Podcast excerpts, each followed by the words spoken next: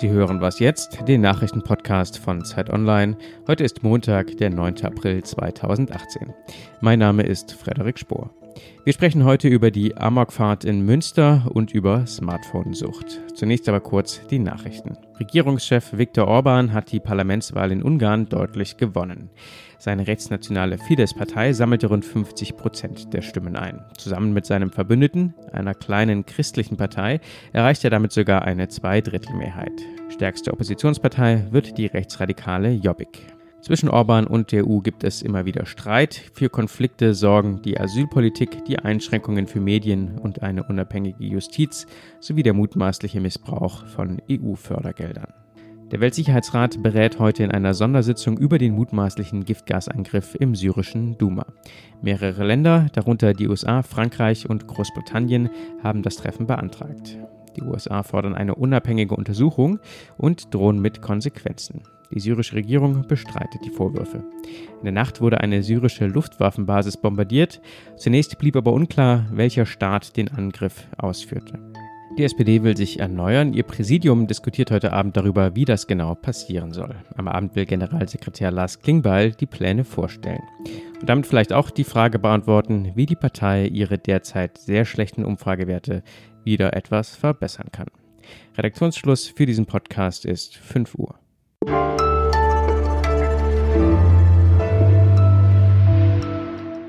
Mein Name ist Simon Gaul. Hallo.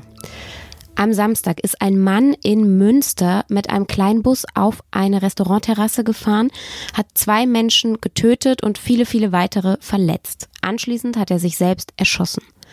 Was macht das jetzt mit der Stadt Münster? Wie geht's den Leuten dort?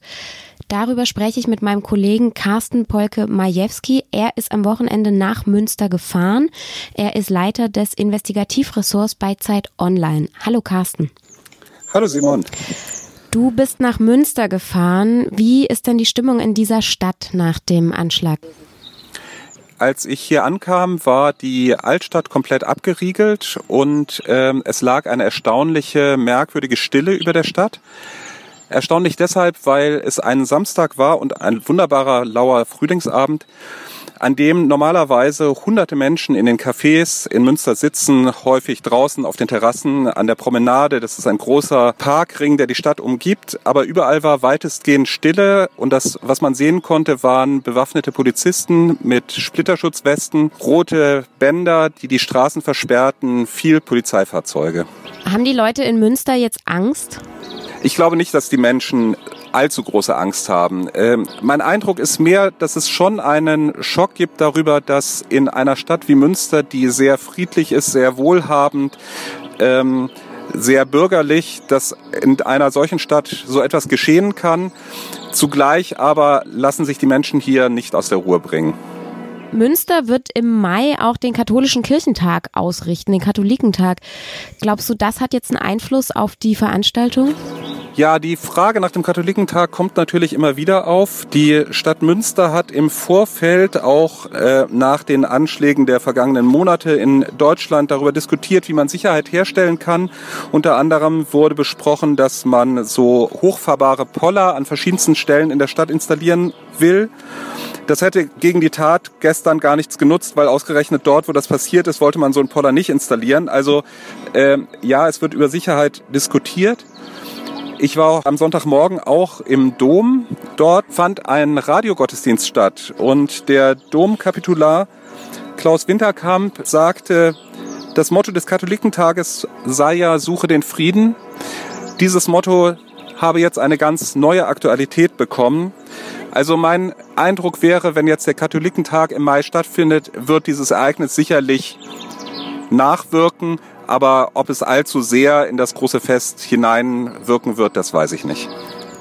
Ist das jetzt ein weiteres Zeichen dafür, dass Anschläge bei uns irgendwie alltäglich geworden sind?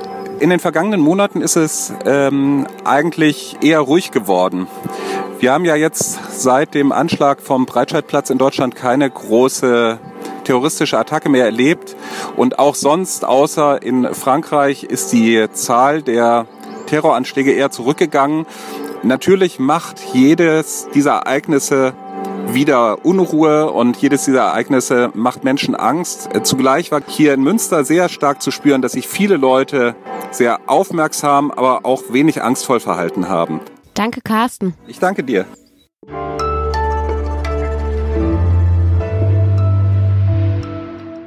Und sonst so? Die Fußballnachricht des Wochenendes. Der HSV kann doch Fußball spielen. Früher ein großer Verein, dann über Jahre lang nur verspottet. Und jetzt, kurz vorm Abstieg, entdecken sie, dass sie doch Fußball spielen können. 3 zu 2 gegen Schalke, hoch verdient. Schaffen sie am Ende doch noch den Klassenerhalt? Das war die Sportnachricht des Wochenendes aus der Sicht von Oliver Fritsch, Sportredakteur bei Zeit Online. Und ja, Olli hat bestimmt auch mitbekommen, dass die Bayern am Samstag schon deutscher Meister geworden sind.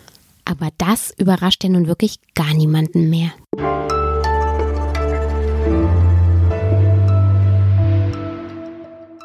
Das Smartphone ist super praktisch und lenkt super ab. Und wahrscheinlich hat jeder so seine eigenen Momente, wo er denkt, ah Mist, jetzt hätte ich das Ding aber auch mal weglegen können.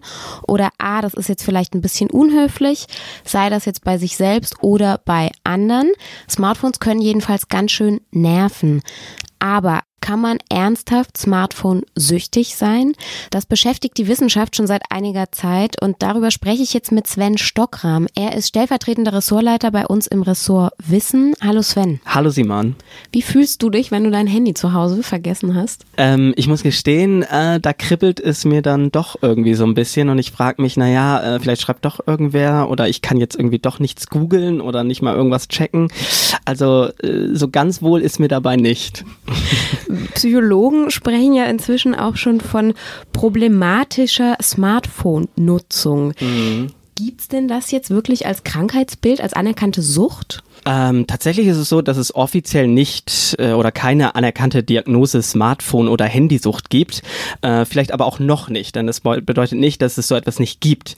Und äh, aus Befragungen zum Beispiel weiß man, dass wohl jeder zehnte britische Schüler sein Smartphone angeblich suchtartig benutzt. Und in Spanien sollen das sogar 20 Prozent der Befragten gewesen sein im Alter von 16 bis 65 Jahren. Also die hatten alle so Anzeichen für eine Abhängigkeit und eine Sucht. Das heißt, dass äußert sich dann zum Beispiel so, dass man einen starken Wunsch oder Zwang hat, ständig aufs Smartphone zu schauen oder das zu benutzen. Man verliert auch die Kontrolle darüber, wie viel Zeit man eigentlich mit dem Gerät verbringt oder will es halt auch immer häufiger benutzen. Und es gibt auch sowas wie Entzugserscheinungen womöglich. Also das Gefühl, ohne das Gerät äh, kann ich halt nicht leben. Also wenn es zu Hause liegt, äh, gerate ich in Panik. Und manche ziehen sich vielleicht auch mehr und mehr aus ihrem Freundeskreis und Umfeld zurück oder bekommen auch Probleme im Job, weil sie ständig an diesem Gerät Gerät hängen. Und das heißt, es kann aber sein, dass in ein paar Jahren wahrscheinlich dann Psychologen diese Diagnose stellen. Ja, möglicherweise. Also es gibt einen internationalen Diagnosekatalog äh, von Psychologinnen und Psychologen und darin soll demnächst zum Beispiel auch so etwas aufgenommen werden wie ähm, Videospielsucht oder äh, Gaming Addiction nennt sich das. Also es gibt schon auch äh, Süchte, die, die der Smartphone-Sucht, sag ich mal, ähnlich sein können. Und ja, also problematisches Verhalten gibt es da sicherlich schon. Wie kann man das überhaupt wissenschaftlich erforschen, frage ich mich. Also so eine Smartphone-Sucht. Also so Befragungen, wie ich sie eben schon genannt habe, das ist so die eine Sache. Ähm, allerdings können die natürlich nicht klären, was so im Gehirn passiert, wenn man jetzt übermäßig oft zum Smartphone greift. Also da schauen sich äh, aber mehr und mehr Forscherinnen und Forscher auch an. Also verändern sich zum Beispiel Prozesse im Gehirn von Smartphone-Süchtigen, sage ich jetzt mal, ähnlich wie bei Menschen, die eben auch irgendwie an Drogen oder Spielsucht leiden.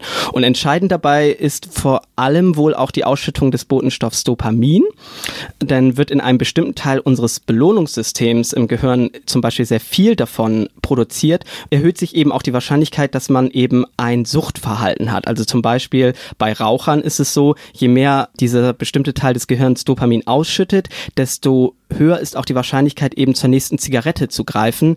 Ähnliche Veränderungen könnte man vielleicht auch in, ja, in Verbindung mit dem Smartphone erkennen. Wenn ich das Gefühl habe, ich bin Smartphone-süchtig, wie kann ich da denn wieder von loskommen? man muss ja nicht gleich damit anfangen zu denken, man sei vielleicht süchtig, aber wahrscheinlich ist es keine schlechte Idee, sich zu fragen, ob zum Beispiel Aussagen wie ich verpasse es geplante Aufgaben aufgrund meiner Smartphone Nutzung zu erledigen, auf einen zutreffen oder auch bis hin zu sowas wie, für mich ist es eben nicht auszuhalten, kein Smartphone zu besitzen. Und das sind alles so Aussagen, die auch in einer deutschen Studie vorkommen, an der man auch noch teilnehmen kann. Da, die gibt's online unter www smartphone-addiction.de. Da kann man einen Test ausfüllen und gleichzeitig eben an einer Studie teilnehmen.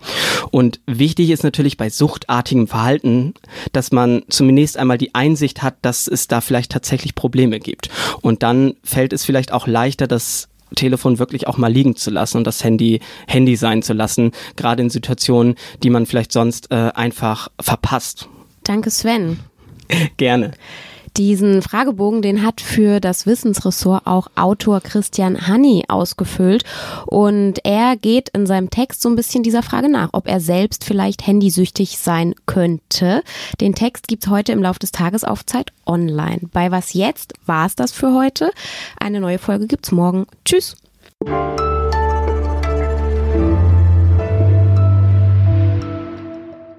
So ein bisschen wie so ein Zweitleben im Smartphone, ne? ja, ist es ja auch. Ich meine, da ist es eine ganz eigene Welt natürlich auch. Und äh, sich darin zu verlieren, ich glaube, das kennt jeder so ein bisschen, dass das auch mal passieren kann.